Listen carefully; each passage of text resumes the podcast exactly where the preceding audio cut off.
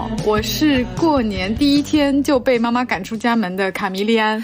大家好，我是过年胖了三斤的黎军。好，我们今天来录制我们节目的第二期了。那今天我们聊的话题呢，是最近比较火的这部综艺叫《再见爱人二》。我觉得这个话题其实挺带刺的，非常符合我们的主题，有没有？对，我们第二期就开始聊这么带刺的话题。我们不愧都是依萍，这个综艺其实看得我非常难受了。好在它马上就要结束了，因为我是就是只要它没有糟糕到一定的程度，我就会很想把它追完的人。所以这个折磨可能会在应该是本周最后一期吧就结束了，真的不用再看了。对，对，我们现在录制的时间呢是刚好还剩下最后一期，那我们在。最终他们选择的结果出出来之前，我们也想做一点点自己的预判，所以我们在这个时间来录制这期节目。呃，我觉得其实我们两个人作为不同的现在的这个感情状态来看这个节目，我觉得应该还挺有特点的，都分别代表着两个不同的观点。那对，因为我是一个。长期单身的人，你又 Q 了一遍啊！对对对，被妈妈念，对，又 Q 一下自己的这个身份状态啊。然后我我呢，其实我一开始是跟黎军一起吃饭没事干，我看了第二季的前几期。那其实我对于这档节目一开始是没有一个非常要追的热情的，但是这个大家既然说要讨论这个话题，那我认为。我有这个义务，先把前因后果先了解清楚，我才有这个资格在这边跟大家聊这件事情。所以我真的是 狠下心来，痛着心逼自己看完了，就是前面的这第十一期吧，应该是十一期，对不对？呃，对。说说实话，我是我是觉得我不用吃这些苦的，就是对吧？你说我能遇到这样的事儿吗？但是。但是聊聊也没关系，我是这么觉得。就是如果你是想了解婚姻，然后是通过这一档节目来的话，那么可能是走错了频道，因为它这个节目的本质可能是像你刚刚说的这样。但是第二季真的和第一季就是差得太远了，它真的很糟糕。十一期吧，我理解就是对观众的一个霸凌。嗯，好在这么难受的事情马上就要结束了，我真的是受不了了。从我一个作为主动单身的一个视角来看，对我来说，我磕不到任何一对的糖，我磕不到。这是一个离婚综艺，我也要磕糖，你可以去妻子的浪漫旅行，你不要在离婚综艺磕糖。哎哎，这很奇怪，我发现不知道是那个什么，他们演播厅里面，因为我没有仔细看他们演播厅，但是演播厅里面在偶尔这个嘉宾展现出一些好像稍微回暖的一些亲切的举动的时候，他们就好像哇好甜，或者是哦撒狗粮。我完全无法共情他们那个点，然后我我也没有办法非常非常深度的共情他们每一个人在每一个时刻，这个是我我我最大的一个感受。那你你有什么样的感受？因为你是一个比较有稳定。对，就是作为一个已婚人士来说，我觉得演播室的那个嘉宾，他们其实就是第二季的嘉宾也很糟糕。虽然说他们和第一季的重合率大概是百分之九十，只有主 MC 换了，从维嘉换成了易立竞。呃，但是我觉得第二季的整体嘉宾团他们都已经失去了第一季的两个特征，第一个是客观性，第二个就是共情。因为我觉得是没有一个普通人啊，当然不管他是不是二百零八，就是没有人是能够被放在三百六十度，哎，是三百六十五度无死角的这样的一个观测下观测十八天的，我觉得没有人三百六十度哦，三百六十度吧。不好意思，我不是酒漏鱼，我这里要说一下，念过大学。我发誓，我可能就是过年吃多了，马上就要上班了，脑雾，脑雾就是对一些阳性症状的脑雾，知道吗？上一期我。还是说我没有得过，但不重要，反正就是脑雾三百六十度无死角，就是，呃，他们可能就是领一份工资吧。然后现在什么热梗比较流行的话，他们就会呃用这个热梗，什么磕到了，拜托也得有糖好吗？就实力找糖。当然，如果他们也能磕到的话，就当我没说。好，那我还是说一下我作为一个已婚人士对这一期节目的看法吧。嗯，我跟卡卡不同啊，就是我是看了两期的，呃，卡卡是看了一期的。所以他我我只受了一期的苦，他只受哎，但是啊，第一季其实还好，第一季我觉得是展现了婚姻里面比较好的一面，因为，呃，这是一个离婚综艺嘛，大家都知道，哦，他讲的就是说两个人一开始是有感情的，然后慢慢的走到呃双方可能对这个婚姻不在同一个认知线上的时候，大家会有一个什么样的呃抉择啊？那么第一季其实是比较体面的，呃，就是。当然，我们都知道啊，综艺节目多少在演，但是他们有比较真诚，然后也比较体面，所以第一季我觉得是表现了婚姻里面比较好的一面。那么第二季呢，就是婚姻里面非常丑陋的一面。即便里面有一对，就是他是比较少年夫妻老来伴嘛，就是第三对艾薇和 Lisa，啊，这个让人对真情有了一丝的信心。但是，嗯，因为前两对真的是占了太大的篇幅，然后观感也很糟糕，所以呃。我估计卡卡看完之后可能会，诶，再觉得嗯，不婚不育，放叫什么芳龄永继，还是那段话怎么讲来着？总之就是让我更加坚定了一些自己的信念。我谢谢他，选错节目了我。OK，那那这样好了，我们就分队开始，先预测一下，然后我们再逐个的来说一下自己的一些看法吧。好的，好的。那么首先是我们最热的一对，那就是张婉婷、宋宁峰这一对。我首先说一下，虽然他们吵了很凶，之前中间有一段非常激烈的时候，我的观测就是他们短期内绝对不会离异。嗯。呃，我觉得他们长期不会离啊，我觉得他们会天荒地老，长期也不会对白头偕老，子孙三代啊，四世同堂。天哪，这是这是祝福吗？对，尊重祝福，锁死，谢谢。我觉得他们不会离的最大的一个原因，就是离婚这件事情，只要有一个坚定的不想离，其实就很难离。事实就是这样啊。嗯。那么再加上他们其实虽然吵得再凶。他们填那个卡的时候啊，从来都是不离。我觉得他们就是来上节目，真的来旅游来了。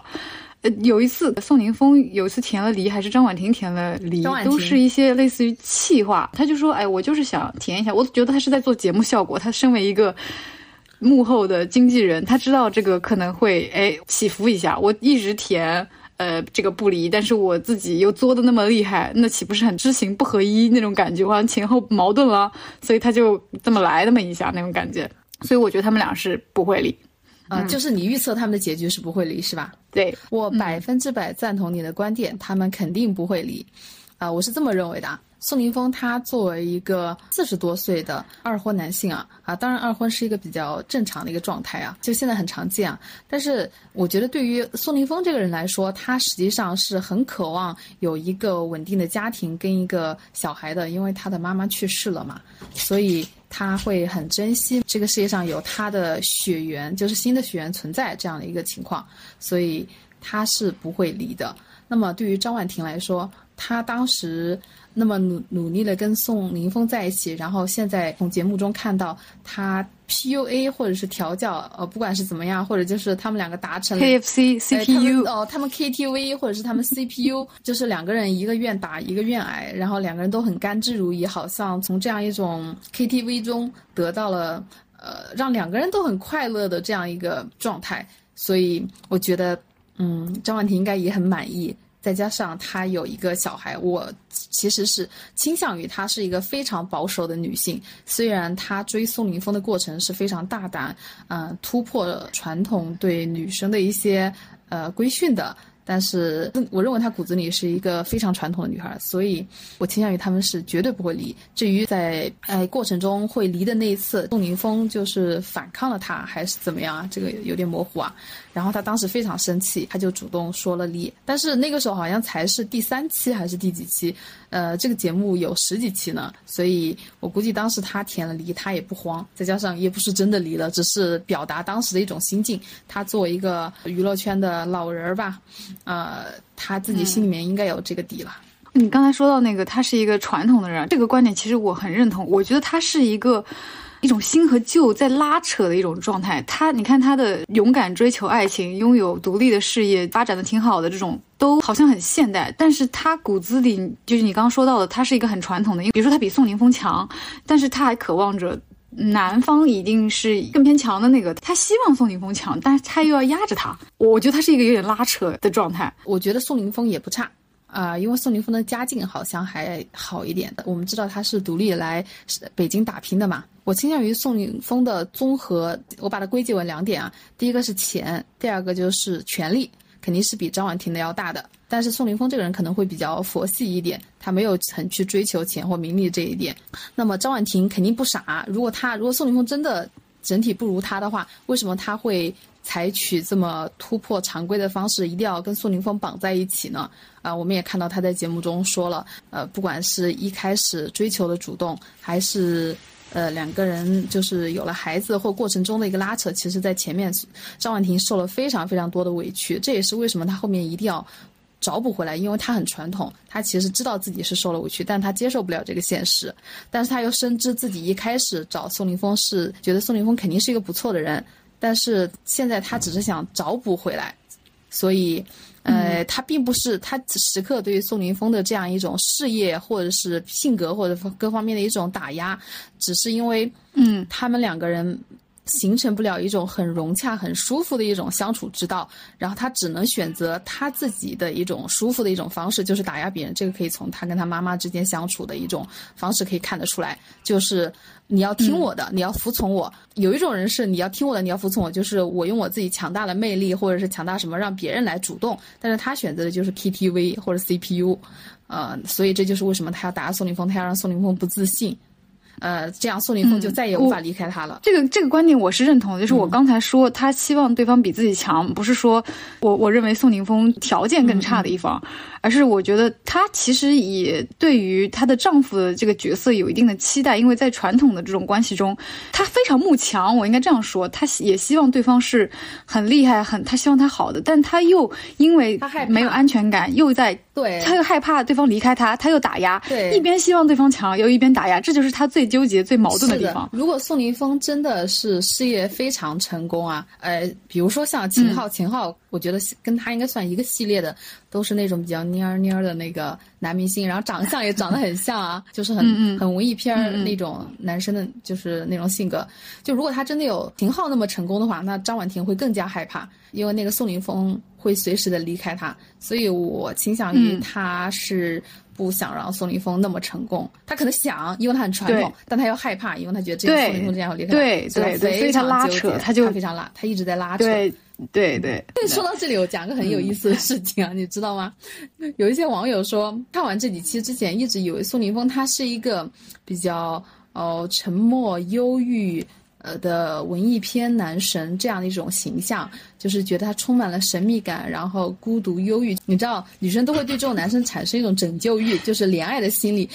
然后他们说，看完这个节目，发现宋宁峰原来只是一个被吸干了精气的小老头，对他瞬间没有什么幻想。这个这个形容的太搞笑了，形容小老头 又搞笑，我又觉得有点嗯精确。希望他的粉丝听到之后不要骂我。你刚才说到就是拯救啊，我真的我觉得拯救这个词其实也是贯穿了这三对，这三对里面总有一个人幻想着自己能够拯救另一方，或者说以为自己拯救了另一方，我是对方的救世主，所以他们出现了现在各种问题。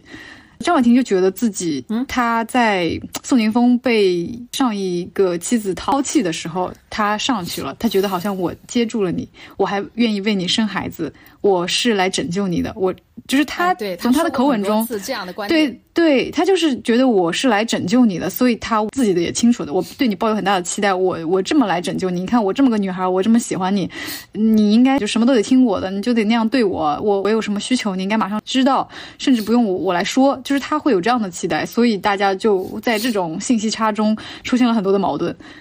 啊，对，不管他一开始是以怎样突破传统的方式跟宋宁峰在一起的，但是他肯定认为他在宋宁峰的心中应该扮演的是一个将他的从人生的呃泥潭里面拯救出来的角色。那么宋宁峰不说供着他吧，至少要感激他所付出的一切，并且让他得到一个相应的回报。但是你看宋宁峰是怎么做的？呃，他本来就是一个蔫蔫的人，张婉婷一直介意的前妻的事件嘛，啊，就是宋凌峰，他一直都是，其实他是一个很回避型人格的人，他回避一些冲突，回避去处理一些复杂的人际关系，比如说张婉婷对他发脾气，我估计他也基本上都是沉默的承受，张婉婷的心里就会更加的不平衡。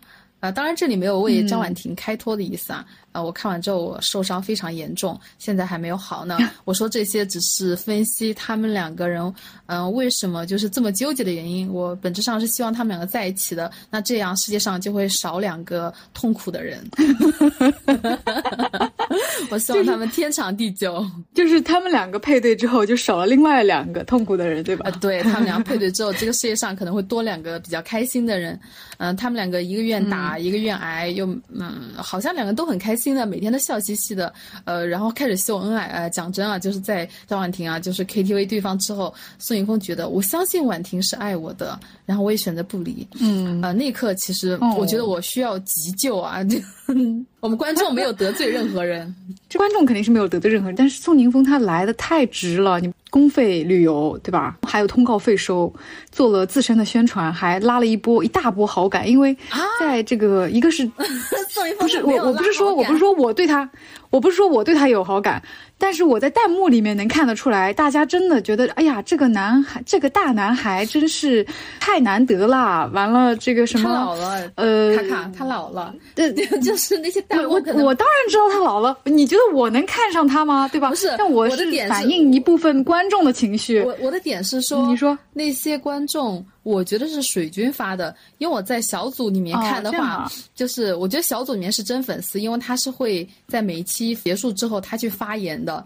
像弹幕里面的一些水军其实是可以操纵的，因为是芒果台自己的视频软件嘛。然后在小组里面，在一开始其实很多人对宋宁峰是有很深的怜爱的。然后自从杨迪来了，就愿意为他出头，希望宋宁峰支棱一回，然后宋宁峰还是这么拉垮以后，呃，其实小组里面的风向就是转的非常的彻底，大家对这。个被吸干精气的小老头，对，嗯，我没有说粉丝不要打我。中老叫什么？中老年男星就是恶感非常强。看过这个节目，如果还是有粉丝的话，那我只能说吃点好的吧，粉丝。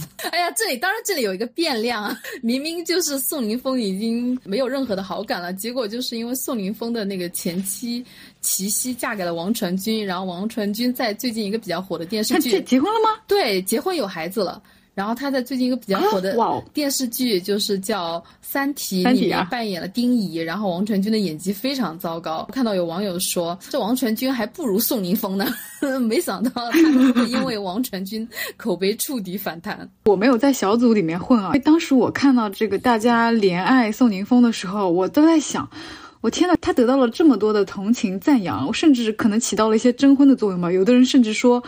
张婉婷不行，我来。我感觉她就算真的在这个节目里离了，甚至马上就有下面接盘的，肯定会有，马上就肯定会有接盘的。林生斌都有接盘的，宋宁峰有接盘的，不要太正常。谁谁有接盘的？林生斌，老婆孩子在天堂。林，一个社会新闻。哦哦，对哦，Oh my god，对我想起他来了。咦，OK，到这那到他这儿就结束了。我也不知道他最近过得怎么样，不如你去查一查。我不想查。还有他们一直在说一个少年感，或者说少年气。除了这个艾薇没有被这样形容过，六十岁了不能再有了。当然，这个因为因为我看到有有人形容宋宁峰有这个少年气，除了小老头评论啊，有人说他是少年气，然后有人说那个卢哥少年感，什么少年气，都让我觉得特别头大。我一听到这个词我就脑袋疼，跟我听到少女感这个词一样脑袋疼。呃，我是在看到那个卢哥他。有前面几期还比较活泼的时候，他不是有一期他们去沙漠嘛？然后他光着上半身，然后在沙漠里面在就躺在沙子上面的时候打滚，然后 然后我看到弹幕，我不知道是当时弹幕还是我事后在小组里面看到有人说少年气，我想说呃无意冒犯我，我说这个也算少年气吗？那么还是建议吃点好的。既然那就聊到卢哥，我们就顺势说一下卢哥跟苏诗丁这一对吧。我。先表态一下，我的观念就是他们不会复合。哎，这个我也跟你一样，哎，他们不会复合，铁定离婚了。我觉得可能有点明显吧。现在他们他他们已经当旅游节目来处了，应该好像没有一次选择过要不离，都是离，记得好像我记得是这样。但是因为这个情况，但是因为这个镜头，我基本上都是跳过的。我觉得就是没有什么意义，不管他选择离或不离，不管是。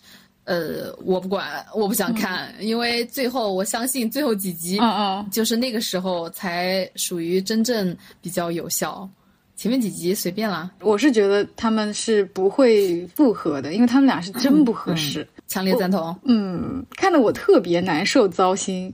作为一个离艺术有点近的普通人，我看到卢哥，我真的脑袋很大。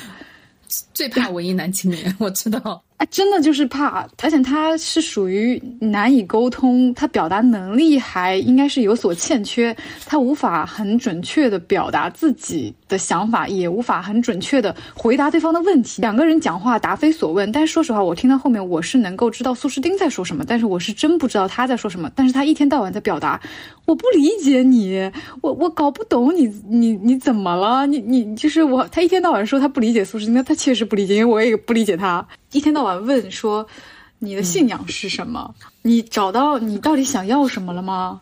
就是这种问题，一天到晚在生活中问，也让我觉得这天其实挺难聊的。就是他们是这么解析苏诗丁和卢哥这两个人的，就是这两个人首先都是大俗人，但是他们两个都在呃操一个艺术家的人设。但是苏诗丁比较聪明，他知道就是观众想要听什么；卢哥呢，他就可能真的就是比较笨一点。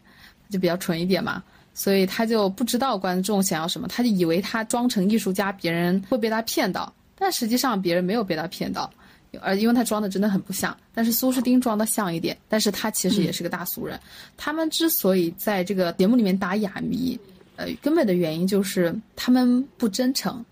我相信这个我有同感，就是非常不呃，艺术家咱们其实也都见过吧？搞艺术的同事啊，比如说我们的卡卡，他就是一位嗯搞艺术的。我是一个离艺术比较近的一个普通民众，就是就是这种，不管是老艺术家还是呃新锐的年轻艺术家，其实大家都应该，即便。没有在生活中接触过，在网上也遇到过，没有人这么讲话。他们之所以这么讲话，无外乎就是第一要维护自己的一个人设，第二就是他们不愿意在节目中来解答这个解决这个问题，就他们肯定门儿清自己来干什么，曝光度或者钱嘛。就很明显，所以我看他们这对我非常非常难受。他们很多很多东西都是在表演，还把观众当傻瓜。换一个角度来讲，至少宋凌峰和张婉婷敬业啊，他们也算是相对真诚吧。虽然很痛苦，我也不要再看他们。这两对我都不要再看，我觉得他们非常虚假。他们可能想复制上一季那个郭柯宇和张赫这对人，因为他们上一季这两对也是比较艺术的，所以这对也来了一对就相对比较文艺的。但是两个大俗人就不要提什么文艺了。我是这样觉得，真正有一些好的作品的艺术家本身都是非常自我的，但是卢哥其实他一点也不自我，其实他非常在意别人对自己的看法，哎，他是属于典型的又卑又亢。就他非常的想要展现出来一种自信，因为这可能是做艺术的，或者说他想要呈现自己的作品应该有的一个状态。但其实他的内心是非常自卑的。应该在网上讨论最多的就是关于苏诗丁的朋友怎么样数落了他两个小时，说他说他打压他吧，就是就是这个，大家好像觉得那可能对我来说这件事情不是一个。多冒犯的事情，因为我想说，你们这群傻子，我穿成什么样关你们什么事儿？你们自己穿成什么样子？你说我像个乞丐？卡卡卡卡，我打断一下，是有你的衣品一向都很好。嗯，我们从镜头上看，我说实话，我我不觉得他穿的多难看呀。那难道说大众的这个眼光，大家都觉得他穿的像乞丐吗？他就因为这几个朋友的几句话。就这么伤自尊，然后把这件事情要怪到苏诗丁的头上，可能他的这个点是在于苏诗丁没有维护他。反正我很不能够理解卢哥生气和他这个无能狂怒的那个状态。我觉得我我非常能理解这点，我跟你完全不一样。我可以这么说，就比如说我跟老公一起出去，他的朋友嘴臭说，啊，你老婆怎么穿的像乞丐一样？他一句话不讲，两个小时。我当然我不会让他两个小时，我可能当场就问他你怎么看。如果他不回复的话，我当场就走。这个我觉得维护比较亲密的人是一个很正常的反应。其实他不在意，他可能不在意那群人怎么讲，他在意的是苏诗丁为什么不维护他。就像是如果你来我这边，如果我的朋友说黎军，你的朋友卡卡怎么穿的像乞丐一样？当然这个就不一样了，因为你的衣品很好，你可能说你要不要看看你自己啊？哦，我我说实话，你刚才这么一说，如果我带入的是朋友关系，我好像感觉自己稍微能够理解一些，但是。可能是我，我带入的是卢哥这个人，我已经主观，因为我本来就很不喜欢他，然后我主观的一想着是他这人，我有啥好维护他的呀？我觉得可能是我这方面没有想全，但如果真的是朋友的话，我稍微能够理解你的朋友会非常的受伤，奚落人家像乞丐这个事情，其实我相信，如果卢哥他是一个非常有钱的呃高富帅或者怎么样，那群人是不敢奚落他的，我觉得他们会比较看看人眼色吧。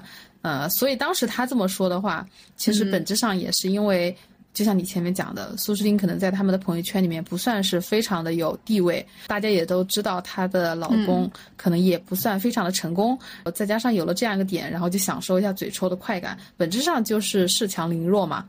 这个在我看来不可原谅，反正我是不会。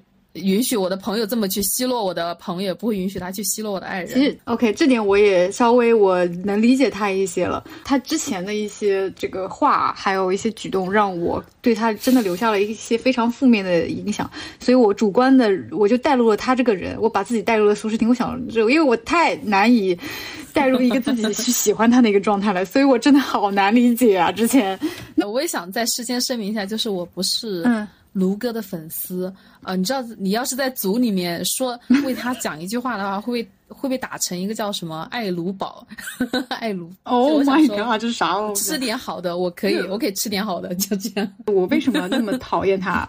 我直接说了啊，我就是态度就是本人不喜欢讨厌他，从内到外本人都不喜欢，我就把话撂在这儿了啊。我们都是带刺的人，我就把这个戳出来了。我甚至记录了他我讨厌他的那个细节，我我写了记录给你念一下。我没想到你居然做这么多功课，我有点惭愧。哦，是吧？卷吧。为了在我能够提出一些这种带刺观点的时候，拿出一些武器。对。对，能够有佐证，比如说说喜欢那个苏诗丁什么？他说我喜欢他对我微笑，这个很正面啊，是是正面的，是正面的。但是我是觉得说，因为我觉得大家要要警惕，他喜欢你是因为你的一些外在条件。当然，你这些东西如果你拥有，这很好。他们的感情发生变化，是因为他发现苏诗丁怎么好像。跟他想象中的不一样，他好像有了年龄感。他最后说了一句什么？他说：“你怎么有这么多个这个玩意儿了？怎么怎么样？”他一直想象对方就是自己初见时候那个年轻像少女一样的那种样子。他的想象跟他现在的样子可能出现了一些。不一样的地方，他就感觉，哎，你怎么变了？他的这个用词也非常难听，什么叫做你怎么多了这么个玩意儿？这什么东西啊？他所谓的说的这么个玩意儿，其实是苏诗丁他现在经历这么多年，他看起来有一些阅历，有一些沧桑的感觉，看起来有些成熟。首先，我们就说沧桑、阅历、成熟这些东西，或者说一个女性看上去稍微有一点年龄感，这难道是一件多么糟糕的事情吗？这件事情本身就。不对，那么再加上他的这个想，他的想象和他喜欢他的某一个特质，是就是因为有这样的变化。我觉得如果说有一个人跟我来表白说，我觉得你长得很漂亮，我我会很高兴，因为嗯，确实我是。但是 你很有眼光啊，小伙子。对你很有眼光，但是我会警惕，这个意思是说，因为这些东西我知道外貌它会变老，它会。有长皱纹，我的美貌会流失，或者是不会啊？你四十岁了，也是四十岁那一波里面最漂亮的卡卡。谢谢，不要谢谢我，谢谢你，这就是我跟你做朋友的原因吧。五十岁了，也是五十岁里面最漂亮的。我我的意思是说，如果说对方给到一个这样的回答，我可能会更加觉得我有动心的感觉。如果有个人跟我说，我非常喜欢你能够做你自己。然后你能够跟随你的意愿，有你自己这样的生命力，我会觉得这个回答比前面那些所有的我的 A B C D 一二三四这些会听起来让我更加觉得他非常真诚。这种让我心动的层次和之前让我觉得高兴的层次是不太一样的，会让我觉得这个人真正看到了我非常个人的一个感受。我是觉得你给了一个可能连女生都说不出来的一个标准答案，就是能想到这个正确答案的人只有杀猪盘，就是。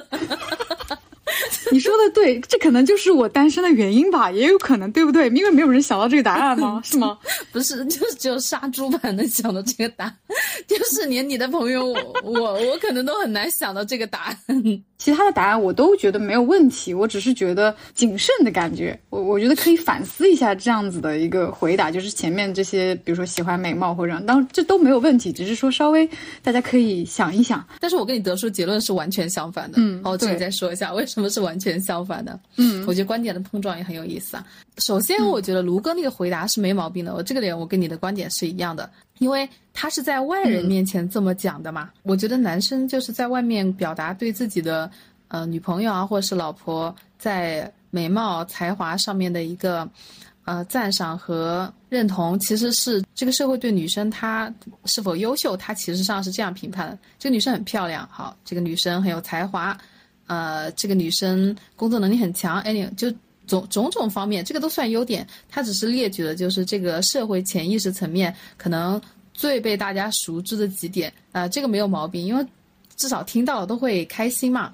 但我不觉得卢哥把它作为，就是跟日后对比发现苏诗丁跟以前不一样了，然后他就觉得他变了，他就要跟他就就是分开，他所以他很痛苦。其实不是这样的，因为。你的老婆如果老了之后，如果他是这种渣男的话，那他换掉就好了。他为什么抑郁了呢？就是因为自己的老婆变老了，阅历变多了，眼神更成熟了，他抑郁了，这个不合情理啊。是这样的，就是我们都知道，苏诗丁他讲述了一下自己可能年轻的时候生活的比较。辛苦一点，我们知道他有一个相对比较悲惨的一个童年，然后他一直在这个童年里面其实是没有走出去的。呃，但是你知道，人是社会化的人，其实他长大了，他也有才华，他走到了娱乐圈这样一个更需要人、更加圆滑世故的地方。所以我倾向于他是学会了用，学会了怎么样做一个大人，怎么样啊开心的微笑啊。然后卢哥应该是在那个时候遇到他，我们可以看出他原先也是一个比较开朗的人啊。这个苏诗丁也盖章认证了，所以两个人一开始就因为。这些，呃，又开朗又年轻，可能也被对方彼此吸引，然后就在一起就结婚了。其实他们应该是坠入爱河之后就结婚的。但是后来的时候，苏诗丁他本身身上是有很多的一个黑洞的，然后这个黑洞其实卢哥想拉他出来，但是卢哥拉不出来，所以卢哥他就抑郁了。这个可以打个这样的比方，就比如说如果你们家里面有一个抑郁症的病人，那么这个病人，嗯，你一直在帮助他治疗。吃药或者各种各样的这个病症让大家都很痛苦嘛，因为他会他也会说苏诗丁经常会变得很沉默，呃，他会吸干他的这样一种就是当时快乐的气氛，就这个人是消极的，这个人是厌世的，这个人是避世的。然后你也看到他交了那些朋友，苏诗丁他其实讲了一句让我很心疼的话，他说那些朋友。很嘴臭的在讲一些话，但他觉得这样正常的，朋友之间就应该忍受这种伤害。所以你可以看到，嗯，他其实他没有过好朋友，真正的好朋友，他没有过真正的好朋友。真正的好朋友其实可以讲一些，应该像你刚才那样吹我一样吹。嗯，对，对，真正的好朋友，呃。除了应该对对方表示一下赞同之外，其实也可以对对方表示一下他的不赞同，但是不应该是以这种嘴臭的方式。呃，苏素金居然觉得这是正常的，所以他他觉得伤害才是他人生的一个底色吧。所以在这个层面上，他就一直，我觉得他就从来都没有走出来过。这点其实让一个很爱他的人是很受伤的。你就想，如果家里有个抑郁症的病人，你就全家人都很爱他，然后倾心的为他治疗，结果发现治了好几年之后，他还是那个样子。其实这个会让人非常崩溃的。我在组里面看到有人举了一个例子，就是这个女孩子她是抑郁症，然后她平时家里面就经常带她去治疗嘛，爸妈也很痛苦。结果到了几年之后，她的爸妈发现她还又表现出了重度抑郁的症状，她的爸妈就崩溃了，说：“你怎么还这个样子啊？”其实就跟当时苏诗丁讲述他悲惨童年的时候，卢哥破防那个过程是一模一样的。他觉得至少你应该有一点点变好吧，让我证明自己过去做的那一切是有意义的。但是实际上没有啊，他还是沉湎在过去。其实卢哥发现自己过去的那一些全都是白做了。可能苏诗丁过程中会跟他说啊，谢谢他呀，或者是他好了一点，但其实这些卢卢哥知道都是假的嘛，所以他就觉得。非常的陌生，也非常的痛苦。那天晚上他破大防，我我大概非常能 get 他为什么破大防，就是因为过去的那一切努力都是毫无意义的。他的包括他自己，我不知道他是真抑郁还是假抑郁啊，他的抑郁也是没有意义的，还是回到原点了。啊，这是我对他的观点。我当时看他破大防这一段，我跟你的这个。感受是两样的，因为我完全无法理解。我想他在干什么呀？突然之间就就就那样了。然后我我是真没理解到。但是我当时想到了一个关键词，就是还是 call back 一下刚才我们说的这个拯救。就我觉得，不管是任何关系中，一个人没有办法拯救另外一个人，对我很赞同。通过别人的力量。没有一个没有办法通过别人的力量来获得拯救的，这样子只会拖垮两个人。我是这样认为的。我觉得你说的很有道理。是我从他们两个的关系中唯一能够悟出来的今后人生的一些建议。我是真没理解他那段他在破防啥，我搞不懂。然后现在理解了吗？我我稍微有一点点懂吧，因为可能也是没有经历过，就是有身边非常亲近的朋友是抑郁的状态，这个确实是我没有办法考虑到的。那这段我就不做多的这个评判了。对我，我非常赞同你说的这点啊。其实这点我们可以做一个展开的一个延伸。呃，女生是非常容易陷入这样的一种呃充当拯救者这样的一种角色，就是看她过得很惨啊，或者是她激起了女生的一个母性，或者是保护欲，或者是拯救欲的话，很多女生她就会义无反顾的投身到这一种看起来可能。很差的一种关系，经常冲浪的时候看到，就比如说很费解的，为什么两个人会在一起？明明可能对方有各种各样的问题，但是这个女孩子就会觉得，他离开我就活不下去，然后所以我要跟他在一起。姐妹们要谨慎做人家的拯救者呀，因为很有可能你就会变成那个被拖下去的一个人，你说不定到最后自己也抑郁了，会很痛苦。就不要做人家的拯救者。对，如果是朋友的话，其实可以给予适度的关心。我当然，我这里主要是指找对象，还是谨慎一点，就是不要轻易的头脑发热，要去做人家的拯救者。先救救你自己吧，你看看还要上班呢。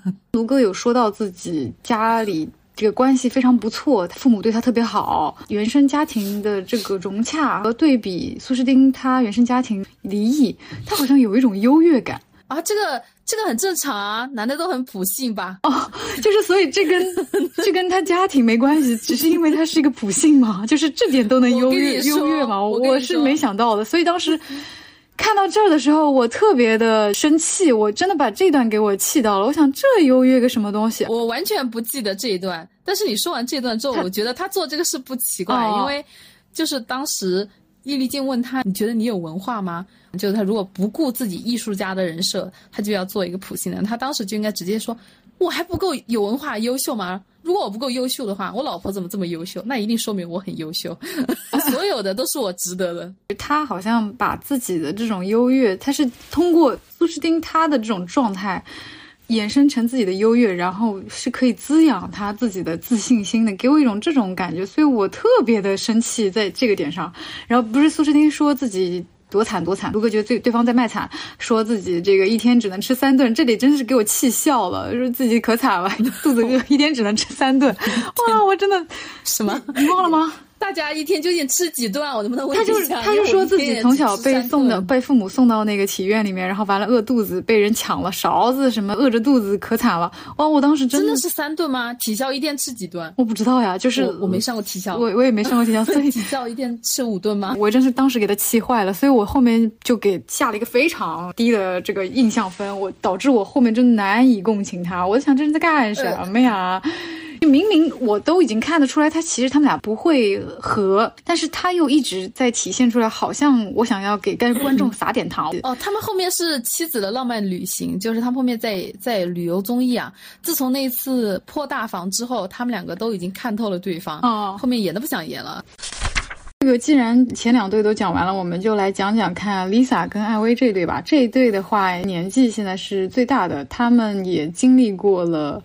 一些生死啊，他们肯定比前面两对经历过更多。对你先来说说你的看法吧。嗯，我觉得这一对，首先他肯定不会离了。嗯，这个我也是，我的结论也是一样，他们肯定不会离。对。对，其次的话，我觉得他们两个是普通人相处比较幸福的一种方式。从 Lisa 的状态可以看得出来，其实一个六十岁的女性，我们常常想她应该是一种怎么样的一个形象？常规来说，基本上都是奶奶呀，操持家务啊，然后为家里的人就是蜡炬成灰泪始干的在奉献自己。但是 Lisa 没有，她还是非常少女心的，她也会撒娇，她也会闹别扭，她也会生气。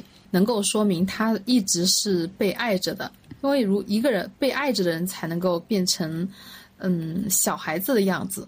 这里我稍微插一下，不好意思，刚才有说到那个少年感还有少女心这个嘛，这里他表现出来的撒娇，然后闹脾气，我理解的是一种他。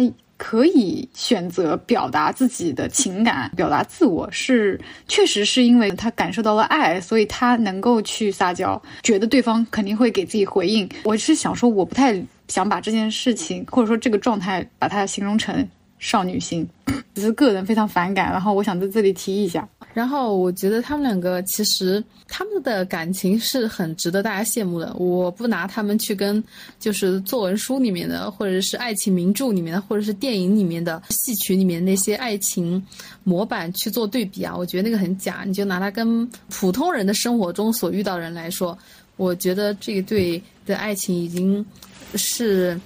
很好的一个爱情了。毕竟相濡以沫了这么多年，然后他们两个之间很明显还有爱。艾薇还是就是为了救 Lisa 而倾家荡产。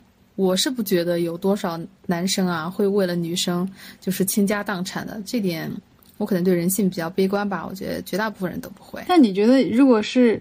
丈夫生病，妻子有多少能为他倾尽家产？我们换过来想一下，你觉得是不是概率更大一点？因为我是这样预设的。呃，在上一辈里面可能会概率更大一点，因为我们的长辈这一代可能女生都会比较传统嘛，她就会觉得家庭是非常重要的。当然，这也只是我个人的一个臆测了。但是在我们这一辈里面，我们这一辈里面，我觉得不会。因为这一代很多都是独生子女嘛，然后我们也是在一个更加能表达自我呃的这样一个环境长大的。我觉得这一代男女不分，都是一样。哎，我那我问一个辛辣的问题：如果是你，嗯，你的同住人发生了这样的问题，你会作何选择？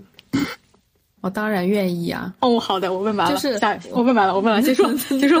好，下面需要我展开？不用，不用，不用，谢谢，继继续吧。就是在我看来，这样的一种情况是一种很罕见的品质，特别是我我记得我以前看过一本书啊，就是它是形容工业革命之下资本主义萌芽之后的欧洲某个国家的一个呃人们的生活状态。就他形容一对情侣最后走到了一起，他用了一个比较辛辣的一句结尾：他们在终于在一起了，他们财产相当，他们品格相符，但他们之间唯独没有爱情。嗯，就是我觉得随着社会的发展啊，就是特别像现在这样，大家生活压力这么大，或者是人人都会更加的利己，更加的就是倾向于精致利己主义这样的一种风潮的话，其实很少很少会会有人做这样的一种事情。那么。对 Lisa 和艾薇这样的一种愿意为了对方付出自己很多倾家荡产，我觉得这个品质我觉得是很可贵的。至于他们在过程中相处的那一些大男子主义啊，或者这样什么，呃，我现在是这样的一种态度，就是如果一个愿打一个愿挨，那么我就尊重祝福。你看他们一个愿打一个愿挨，然后还生活的那么幸福，比我所知道的大多绝大多数六十岁的老夫妻看起来都甜蜜。嗯，那我就觉得嗯行。挺好的，这可能就是另外一种爱情的样子吧，也挺令人羡慕的。因为我觉得他们俩确实真的就是一个愿打一个愿挨。对于我个人而言，如果我把我带带入到了艾薇的伴侣的这么个状态，我会发疯的吧。他这个人是一个。秩序感特别强的一个人，我记得他有提到说，关于自己家里面就是要怎么摆自己的怎么个设计，然后对方稍微摆了点自己的杂物，就显得破坏了这个作品。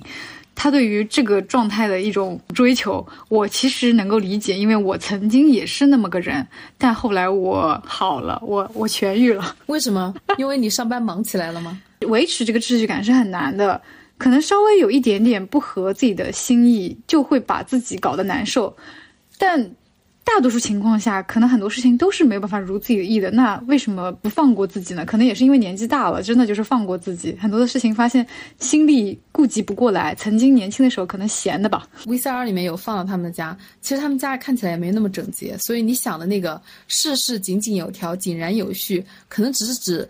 部分的这样的一种状态，就是没有没有那么大的工作量了。哦，就也不是说多大的工作量。我觉得他对于，比如说你你跟你的这个同住人，你们两个住在同一个空间里边，那。对方放一些自己的杂，也不是说自己的吧，可能是这个属于这个家庭的杂物，也许是一大包卫卫生纸，就类似这种，可能放不下了。本身你也说了嘛，他们房子小，那有可能这样子东西放不下，或者是没有来得及收拾。那我觉得这样子应该是可以能够互相谅解的，对不对？但是我在他们的那个描述看来，我觉得他们应该是因为这件事情，艾薇发了脾气。然后大多数情况下，可能有三十年的时间，他都在跟他说：“你能不能把卫生纸用完之后不要放在桌子上，你把它扔到垃圾桶里面？” 就是如果三十年这个事情都在不断的重复的话，那应该挺令人崩溃的吧？如果我跟这个艾薇相处，我是一天都相处不来，我我可能受不了。我记得他们当时的对话是说，艾薇说：“你放着我慢慢来收拾，因为你收拾的不是按我的心意来收拾的。”但是他很长时间没有收拾好。然后 Lisa 看不下去了，所以最后她来收拾，最后收拾的不如艾薇意，然后艾薇生气了。这一段让我觉得真的很崩溃。就我以为 Lisa 是没有工作的，她的状态你也说嘛，像可能会撒娇啊，他们感情很不错。我以为她是一个所谓的我对不起，是我的刻板印象，我以为她是一个家庭主妇，她可能在家里面受一些宠爱，不需要去面对社会上的一些关系。但是从好几次他们都有提到，Lisa 其实她是有自己的事业的，她也很忙，她也有老板，她可能需要所谓平衡家庭和事业，但是在这点上面他们没有融的很好，因为这件事情发生了分歧。夫妻吵架很正常，其实我现在认为。OK，可能是因为我没有结过婚。对，就是我观测到的夫妻吵架不要太正常。你有朋友结婚啊？你忘记了？嗯嗯，对，那那对就是经常吵架，但是感觉感情也很好。吵吵架是很正常的。我可能是从艾薇她从各种的语气，还有她的这种表现出来一种看不那么上 Lisa。我觉得他没有非常尊重他，他没有啊，没有，我不觉得，我不觉得看不上，不是说看不上，就看不上这个词，我可能用的太过了，就是类似于我认为你的能力上，你的才智上面不如我，搞事业有要投资，是因为我的朋友，我朋友卖我的面子，所以你才会，你才能拿到钱，不然的话你就什么都不是。哎，又一个普信。或我疼爱你，我宠宠着你，我跟你关系好，也是因为我把你当做是一种我权力的下位，我是一种施舍的状态。我不知道你的感受是怎么样，我从他的细枝末节所有的语气里面，我都能感受到他的一种上位者的嗯嗯自信吧。我是这么认为的，就是，呃，可能见过了很多人和事。对于这种情况，我一般都选择就是 啊，他们有自己的相处模式，而且他们相处的好融洽。对我刚才说的这些，仅仅是我自己个人代入。天哪，我一天到晚代入，怪不得我看的这么难受。我为什么要让自己吃这么多苦？我知道了，你为什么看的这么难受？因为你在代入。我为什么看的一点都不难受？因为我一点都不有没有代入，就是我会脑补这样一种更不合理的场景。比如说，这是一个一个大哥，你知道，一个大哥就是他有着。就是大哥的霸道，也有大哥的温柔。然后他会说：“你做的这些事业都是我的，都是我找我的朋友帮你牵的线，我找我的朋友给你投的资。”在卡卡你听来会比较生气，但是我会想象那个大哥的女人就是会说：“天哪，我老公真厉害！”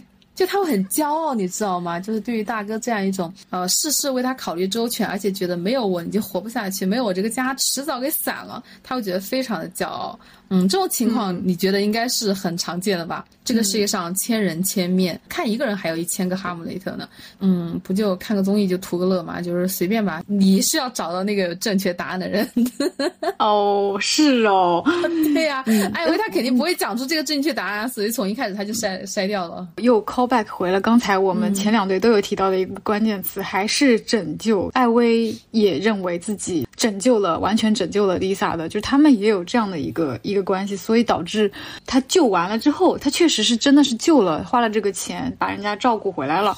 那在后期他们的这个相处中，那我觉得好像也不是很很理解舒服的样子。啊嗯，你知道北美意难忘吗？Serena 身上还有一个著名的故事，就是他跟他的一个好朋友帮他换了肾。哦，记得吗？好像知道这个事情。哎，我给你代入一下，为什么我能理解他吗？嗯，你知道他跟他的朋友换肾的这个朋友现在已经绝交了吗？哦，好像是闹翻了。然后什么原因来着？你知道人换肾之后，其实要去注意身体嘛，要注意休养。嗯，但 Serena 她还是在天天的抽烟、喝酒、泡吧，所以这个好朋友就非常的愤怒，然后就跟他绝交了。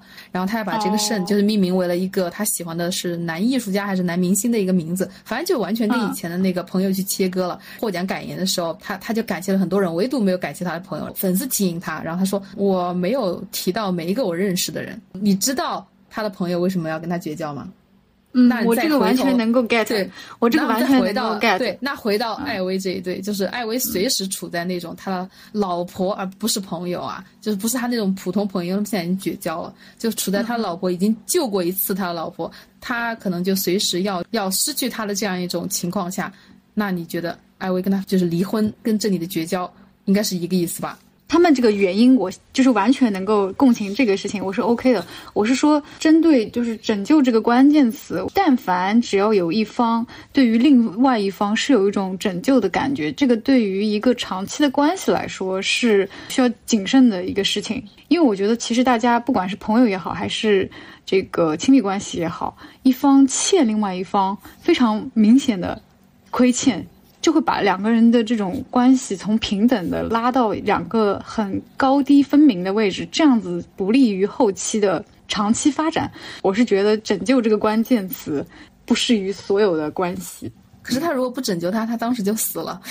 在这一对里面是这样的。我不，我不针对他们这一对的他的拯救的这个行为做出评价，因为我觉得这个是我能理解，且我觉得他挺牛的啊，确实救了对方。OK，那我是说“拯救”这个词，我们抛开他们俩，“拯救”这个词对于任何一对长期关系来说都是有点危险的。嗯，我觉得他应该学的就更加普信一点啊。Lisa 应该是，天呐，我这么牛逼，我从这个手术中幸存下来了。就是优势在我，都是因为我牛逼。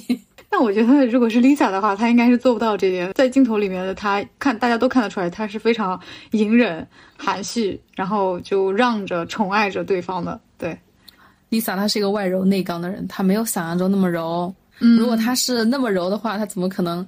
还在打麻将呢，我不知道为什么要 要 Q 一下这个梗啊。她是一个柔柔的一个女生，但是其实我知道她内心其实是很有自己的想法的。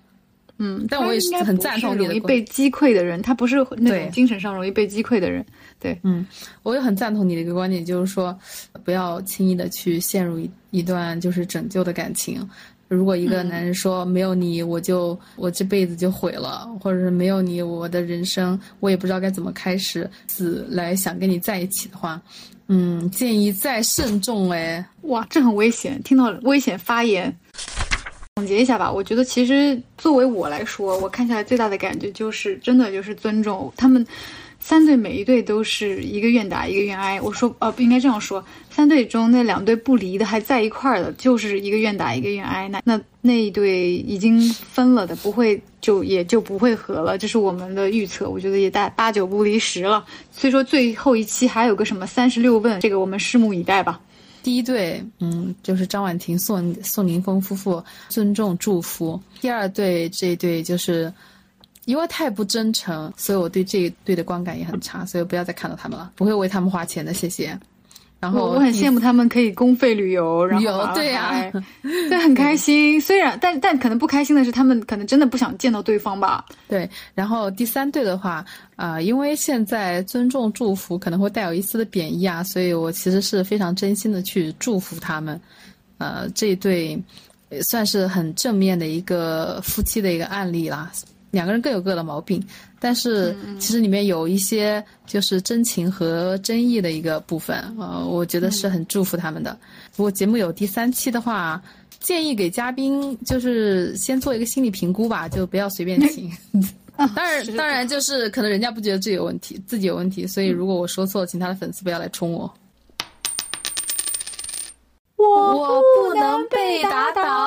这个春节，我有好多天都直接睡到了十二点半或者是一点，让我觉得充满了力量。睡觉真好啊！恭喜你有一个非常好的睡眠。最近觉得自己有力量感的时刻是在放假的第一天被我妈赶出家门，但我当时我心中没有任何一点的愤怒，甚至没有什么情绪波澜。我还能够出去逛个街，出去看了个电影，吃了个饭。当时我觉得自己好厉害啊！我这个脸皮是厚，我这个心也是硬，没有什么可以把我打倒。要解释一下为什么被赶出去吗？啊，我首先我睡到了十点钟，我一打开动森，发现我岛上大头菜卖六百四十四块钱一颗，哇！但是当时是我开商店第一天，我自己手上一颗大白菜都没有，非常热心就去那个。社交网络上面发布帖子说谁要来我的岛上卖菜，哇！我就开始在岛上热情的招呼网友，呼朋唤友，招呼我上岛去卖菜。我想为了让十二点钟刷新这个价格之前，让多几个网友来我岛上卖菜，甚至没有吃中饭，我妈叫我都没有吃中饭，然后错过了中饭，我妈就是非常生气，觉得我怎么从假期第一天开始又是睡懒觉，起来就开始打游戏，饭都不吃。就一整个大爆发所以是网友的错吗？所以是网友的错。嗯，网友安慰了我说我很热心，热心市民卡女士。但是，嗯，但是我还是很开心，因为好多姐妹从我岛上大概卖了得有二百三十多万才走的吧，我她们都成为了富婆。好的，嗯，那我们今天的节目就到这里结束啦，那我们下期再见啦，拜拜，拜拜，拜拜，拜拜。